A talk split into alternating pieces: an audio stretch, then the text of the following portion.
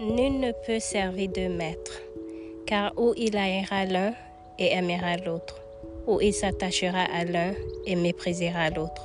Vous ne pouvez servir Dieu et maman.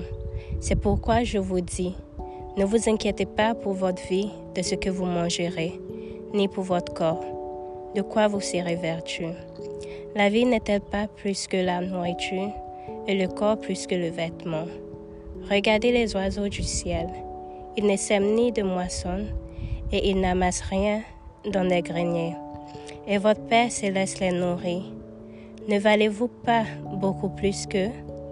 Qui de vous, par ses inquiétudes, peut ajouter une coudée à la durée de sa vie? Et pourquoi vous inquiétez au sujet du vêtement? Considérez comment croissent les lits des champs. Ils ne travaillent ni ne filent. Cependant, je vous dis que Salomon même, dans toute sa gloire, n'a pas été vêtu comme l'un d'eux. Si Dieu revêt ainsi l'herbe des champs, qui existe aujourd'hui et qui demain sera jetée au four, ne vous vêtira-t-il pas à plus forte raison, gens de peu de foi? Ne vous inquiétez donc point et ne dites pas que mangerons-nous, que boirons-nous, de quoi serons-nous vêtus, car toutes ces choses, ce sont les païens qui les recherchent. Votre Père céleste sait que vous en avez besoin. Cherchez premièrement le royaume et la justice de Dieu, et toutes ces choses vous seront données par-dessus.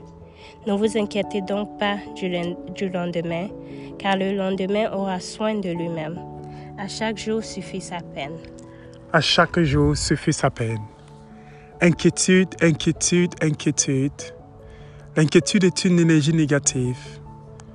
L'inquiétude est tout sauf la solution. S'inquiéter, c'est contempler le problème. C'est promener un regard inquiet, c'est promener un regard profond dans le problème et en sortir sans solution. S'inquiéter, c'est comme mettre de l'huile dans le feu. S'inquiéter ne résout point le problème.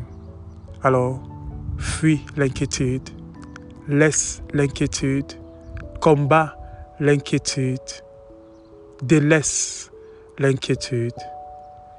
Qui de vous, par ses inquiétudes, peut ajouter une coudée à sa vie? Le Seigneur rappelait encore dans ces passages. Alors bien-aimé dans le Seigneur, toi qui m'écoutes, laisse l'inquiétude.